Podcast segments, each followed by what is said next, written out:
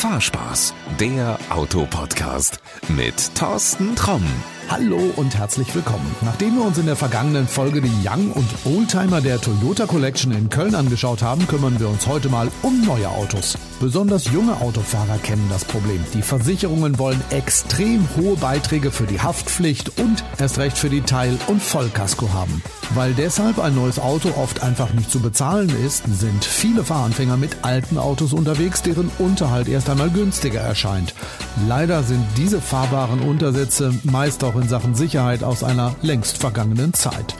Toyota will das mit einem speziellen Angebot ändern. Auch wenn der Name erstmal etwas kompliziert klingt, solltest du dir den gut merken. iGo Just Go Telematics.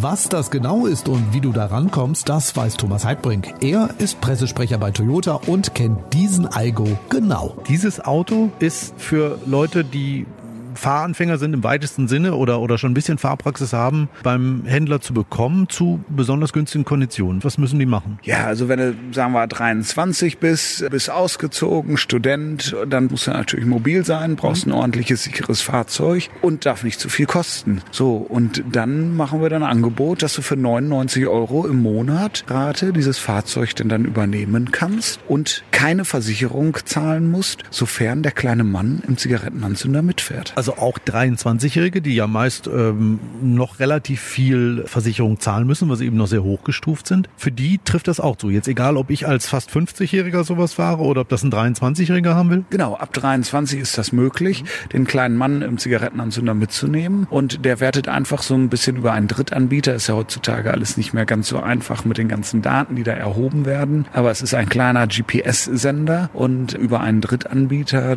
wird das denn dann aufgezeichnet und wird wird in Punkte umgewandelt. Da kann man dann sehen, ob du einen Punkt nur hast, dann fährst du relativ schwierig. Das gucken wir uns dann mal nachher an, wenn du relativ schwierig zurückgibst.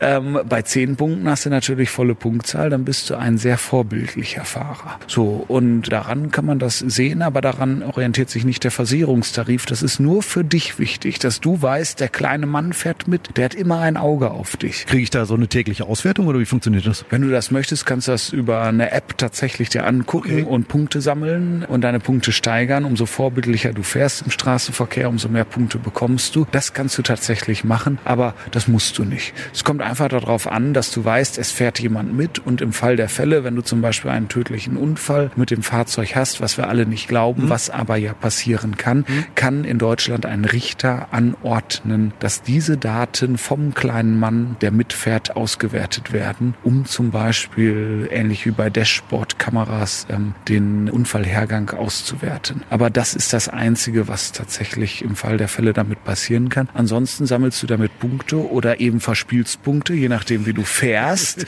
Das ist, liegt dann in deinen Händen. Der Vorteil ist, der kleine Mann fährt mit und zahlt die Versicherung für dich. Sprich, du zahlst nichts an Versicherung. Das gibt's momentan ganz neu für ein Eigo, für die anderen Autos noch nicht oder noch nicht? Sind Telematics-Tarife, die eingeführt werden aktuell in der Versicherung Versicherungsbranche. Die Toyota-Versicherung ist eine von drei Versicherungen in Deutschland, die damit jetzt gestartet ist. Und wir starten mit dem Aigo, weil am meisten macht das natürlich Sinn in diesem Bereich. Fahranfänger, sicheres Fahren, das ist ein Thema, was da mitspielt. Das heißt, wir haben ein Interesse daran, einfach den Verkehr auf deutschen Straßen sicherer zu machen. Die Unfallquote gerade bei Fahranfängern ist sehr hoch. Fahranfänger fahren nicht die großen, schweren Autos, die teuer sind, mhm. sondern eher die kleinen. Deswegen haben wir es an den Aigo gekoppelt und das 99 Euro Angebot für Leute ab 23 auf den Markt gebracht. Für Leute, die jünger sind, tatsächlich, wenn man mit 18 schon überlegt, dann muss man ein bisschen mehr Geld zahlen. Aber das geht auch. Also auch ein 18-Jähriger, der gerade seinen Führerschein gekriegt hat, könnte zum Beispiel sagen, ich gehe jetzt mal zum Händler und gucke mich mal nach so einem Auto um. Der würde auch eins kriegen. Der würde auch eins kriegen, wäre nur ein bisschen teurer, hat damit mhm. zu tun. Der kleine Mann wird auch mitfahren, ist trotzdem immer noch ein Riesenpreis für ihn, liegt aber daran, dass die Schadensquote da einfach deutlich höher ist. Ihr habt das schon ein paar Wochen im Markt. Wie sind denn die Resonanzen von den Leuten? Also wir sagen ja alle immer, oh, Google beobachtet mich und das ist immer ganz doof und das will ich gar nicht, dass meine Daten sollen alle bei mir bleiben. Sind die Leute da relativ offen und sagen, ja, ist doch egal, wenn er jetzt mitfährt, dann soll er mich beobachten, ich mache schon keinen Quatsch? Dadurch, dass es anonymisiert ist und dass wir die neue Datenschutzgrundverordnung haben, ist tatsächlich ein gewisses Vertrauen da. Wir dürfen diese Daten gar nicht auswerten und abgreifen und mitnehmen. Das ist auch gar nicht Sinn und Zweck. Sinn und Zweck ist einfach das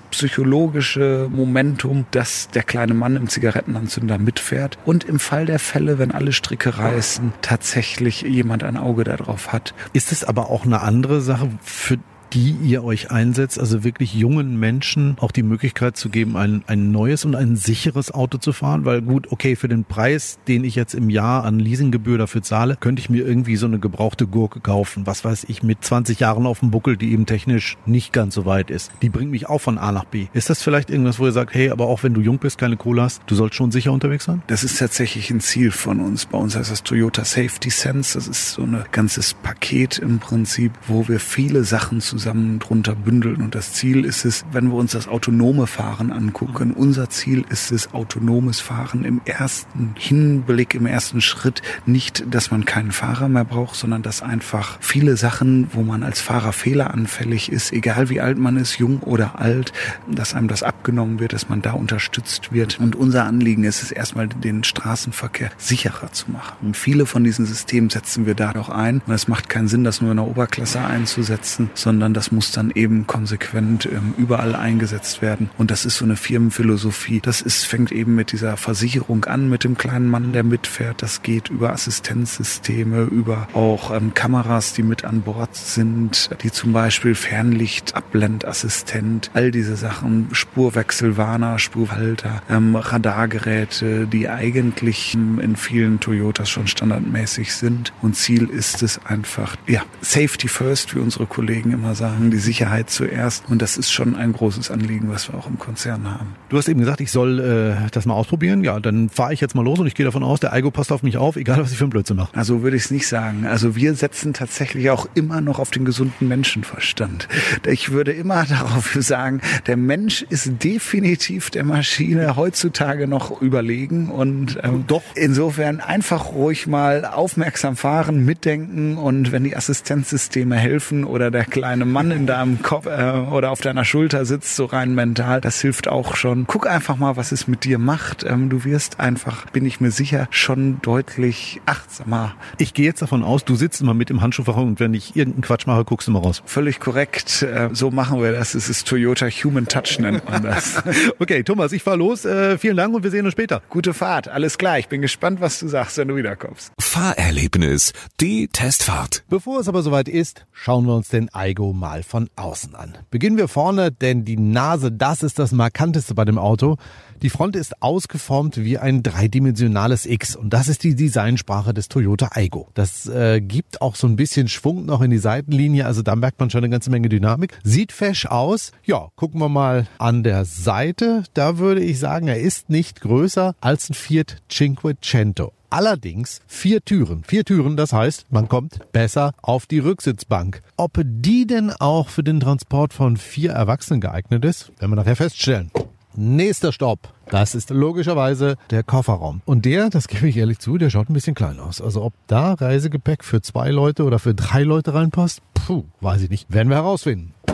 Und zwar, wenn wir jetzt gleich mit dem Algo losfahren. Ja, und es ist wie immer, Tür zu, das sieht schon mal ganz ordentlich aus. Ein Starterknopf, den gibt's hier nicht, aber ein Starterschlüssel. Also nehmen wir den als Zeitmaschine. Los geht's!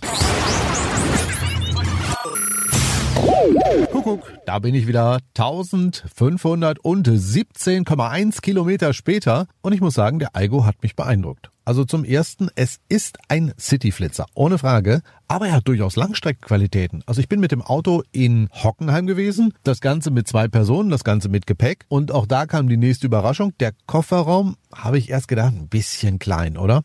Nee, da passt locker ein Koffer rein, wie du ihn zum Beispiel im Flugzeug mit in die Kabine nimmst und eine richtig fette Reisetasche passt noch oben drauf. Also wirklich kein Problem. Gepäck fürs Wochenende für zwei Personen geht. Das andere, was mich beeindruckt hat, das ist, wie viel Platz dieser Aigo vorne bietet. Also in der ersten Reihe hast du echt den Eindruck, du sitzt in einer etwas höheren Klasse als dem typischen Cityflitzer. Ja, kommen wir zur Rücksitzbank. Ich habe einem Bekannten, der zwei Meter misst, das Angebot gemacht, mit mir doch mal ein bisschen herumzufahren. Das Ganze auf der Rücksitzbank. Und, ja, kaum zu glauben, der lange Lulatsch hat's erstmal da hineingeschafft und er ist auch heile wieder rausgekommen, hat zu mir gesagt, naja, wenn du die Falttechnik beherrschst, wie man da reinpasst, dann ist es kein Ding. Und man sitzt auch mit der Größe hinten, zumindest für kurze Strecken, recht bequem.